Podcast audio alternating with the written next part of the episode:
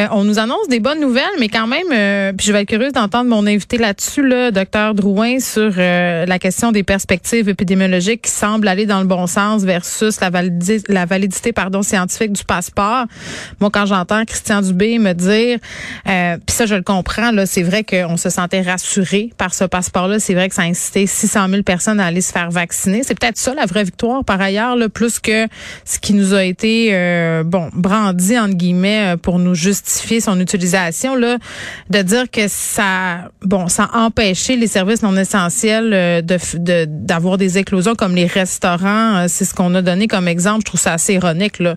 Secteur de la restauration qui a été un des plus touchés. Roue ferme, roue ferme, roue ferme. J'ai pas eu l'impression tellement que le passeport vaccinal euh, réussit à ce que les restaurants soient épargnés et, de nous dire que ça nous a évité un reconfinement. Je ne sais pas, là, mais je me vous rappelez-vous Noël, mettons, où on, Hein? On n'avait plus le droit de rien faire. On a eu un couvre-feu. On n'avait plus le droit d'inviter personne.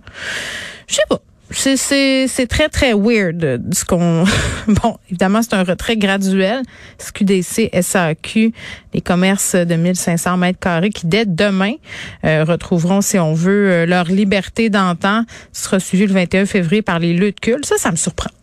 Ça me surprend énormément parce qu'on sait, euh, bon là j'imagine qu'on va nous dire qu'on reste à 50% mais on sait là, que dans certaines communautés, la vaccination, c'est pas tout à fait ça. Euh, D'exiger le passeport vaccinal dans les lieux de culte, euh, c'était quand même un bon incitatif. Euh, c'est le 14 mars hein, où on va enlever tout ça complètement, le RPA, CHCLD. Ça aussi, c'est surprenant, mais on nous dit qu'à cause de l'arrivée de Paxlovid, bon, on se donne les moyens pour sauver les gens qui pourraient être contaminés par la COVID-19. Et un, un, truc qui est important, c'est par rapport au fameux variant, le B 2 qui serait installé euh, à résidence au Québec, euh, présent surtout dans la région de Montréal pour le moment, mais dans certains pays d'Europe, c'est devenu le variant euh, qui est dominant. Donc voilà, on va essayer de se démêler dans tout ça et de voir comment ça va affecter le sentiment bon d'adhérence aux mesures de la population. On les laisse tomber les mesures, mais les gens pensent que certains complotistes ont, gagné. c'est quelque chose qu'on entend beaucoup, là, puis qui est très, très présent en ce moment. Là, à l'heure où je vous parle, je suis en train de regarder un peu ce qui se dit sur Twitter. Complotistes ont gagné, euh, les gens qui ont fait la prise du bacon à Ottawa ont remporté une victoire. C'est quand même euh, ce qui se dit beaucoup. Le docteur Drouin qui est là, euh, clinicien chercheur à l'école de santé publique, spécialiste en sciences comportementales, est aussi pédiatre à Sainte-Justine, donc il y aura des questions assurément sur les enfants. Docteur Drouin, bonjour. Bonjour.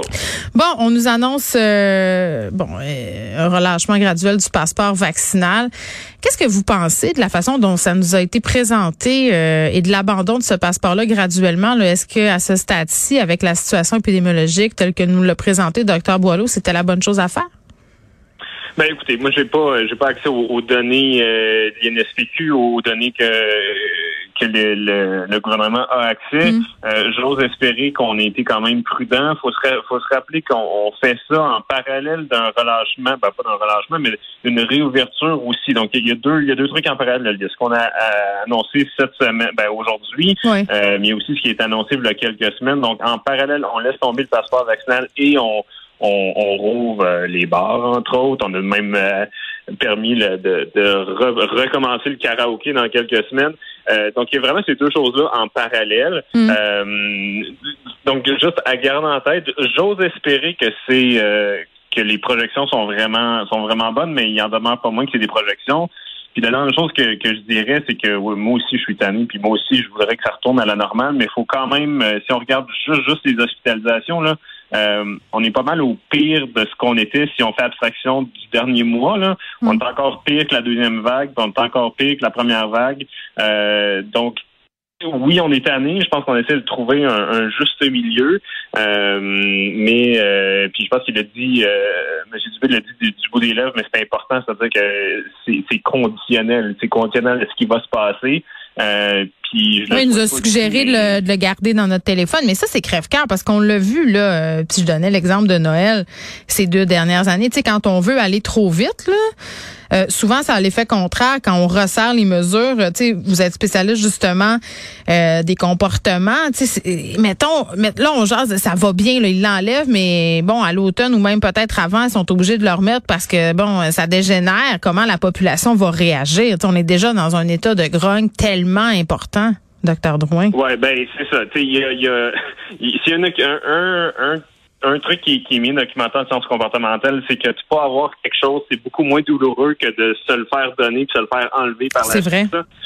Euh, fait que c'est c'est c'est ça. Je, je trouve qu'on puis je, je le souhaite pas là que qu'on soit capable de, de qu'on qu'on ait à retourner au passeport Mm. vaccinal, mais vous avez mentionné tu sais, d'entrée de jeu le- l'exemple de Noël. Je pense que ce qui a fait particulièrement mal à Noël, c'est qu'on nous a fait miroiter quelque chose.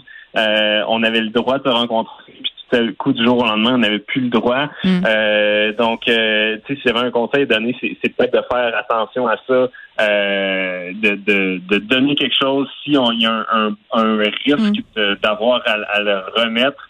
euh, ça peut être problématique. Puis la deuxième chose, c'est que euh, ben ça, c'est c'est très euh, puis on va le mentionner, mais mais c'est c'est très dépendant de la situation épidémiologique. Puis on fait beaucoup de choses en même temps présentement. Je pense que c'est dans une trame où est-ce que bon, il y a beaucoup de grogne, effectivement, il y a beaucoup de monde tanné. Mhm. Euh, mais on fait beaucoup de changements en même temps dans une situation qui est encore précaire. Là, si vous parlez Bon, on fait, on fait de la politique euh, d'apaisement. C'est ce que plusieurs euh, Ouais, analystes euh, prétendent. Puis tu sais, c'est sûr que aussi il y a un côté. Regardons ce qui se passe en Europe. Il y a des pays qui laissent complètement tomber les mesures. La- le Danemark qui revoit son programme de vaccination, mais il assiste quand même à une hausse des cas. C'est pas exclu que ça se passe ici. Là. Non, absolument pas. Puis c'est un- c'est intéressant. Je lisais un- un- une analyse euh, récemment qui disait comment est-ce que les pandémies finissent. Puis oui, ils peuvent se finir parce qu'on on, on reprend le dessus sur le virus, mais plus souvent, les pandémies se terminent parce que les gens sont tannés. Euh, c'est-à-dire Fait que on abandonne. On se dit, Oui, advienne que pourra. Oui, puis je pense que tu sais, il y a certains, certaines autres juridictions que c'est c'est le choix qu'ils ont pris. Euh, puis tu sais, m- malheureusement pour nous, on n'a évidemment pas le contrôle sur ce qui se passe là-bas, mais c'est sûr que les gens qui, qui avaient déjà de la difficulté à adhérer aux mesures, s'ils voient des pays, puis, tu sais, on s'entend, le Danemark puis la Suède, c'est pas habituellement, c'est des, des, des, des modèles euh, euh, pour les gens de, de centre-gauche. Euh, tu sais, si quand ces modèles-là disent ah non nous on a fini puis euh, la, la Suède cette semaine qui annonçait que la pandémie était terminée Ouais. Euh, c'est ça, Mais on n'a pas le même système de santé. C'est ce que j'ai envie de dire. On est, on peut pas comparer. Ah oui, non, non, tout à fait, tout à fait. Je- les, comparaisons sont très boiteuses, mais je dis que le, le raccourci mental est facile à faire. Ben c'est sûr. Ben oui, on regarde ça puis on fait pourquoi eux autres puis puis pas nous.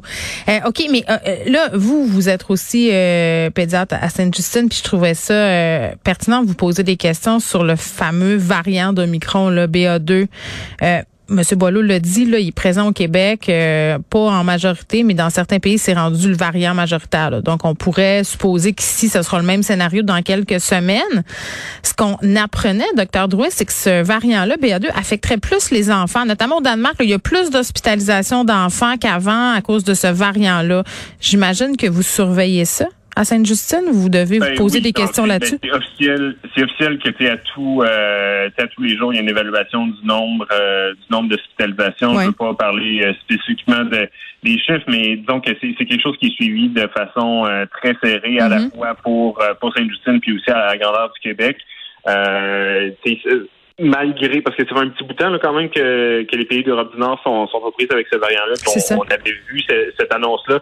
Ça n'a pas bougé tant que ça encore ici. C'est sûr qu'on a un peu peur. Euh, la question, c'est toujours de savoir est-ce qu'il va y avoir un variant qui va être particulièrement dangereux pour les enfants ou est-ce que c'est plus que le reflet du, du- de la non-vaccination des enfants? Mm. Euh, puis du fait que bon, on s'amorce avec un variant qui est plus contagieux, qui va infecter les gens qui sont pas vaccinés. C'est qui les gens pas vaccinés? Ben, c'est Mm. les enfants. Puis euh, Ben, c'est toujours ça la question. là. Oui, puis là, on apprenait au point de presse euh, de Jean-Yves Duclos que les enfants de moins de 12 ans qui sont pas encore vaccinés à leur retour au pays, là, parce qu'on avait des annonces concernant les frontières aujourd'hui, ces enfants-là n'auront plus à s'isoler avant de reprendre leurs activités. Donc ça aussi, c'est une décision euh, qui est quand même assez majeure. Là.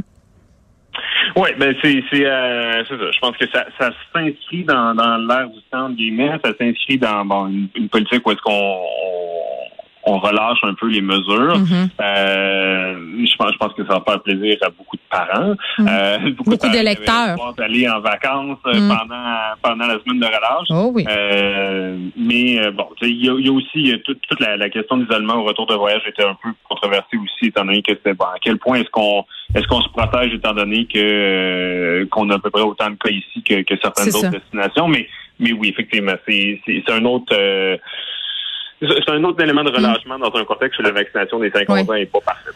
Bon, docteur Drouin, dites-moi, revenons aux sciences comportementales. Christian Dubé qui a réitéré l'importance aujourd'hui de porter le masque, même si on laisse tomber peu à peu le passeport vaccinal, le rappeler aux gens que c'est toujours obligatoire.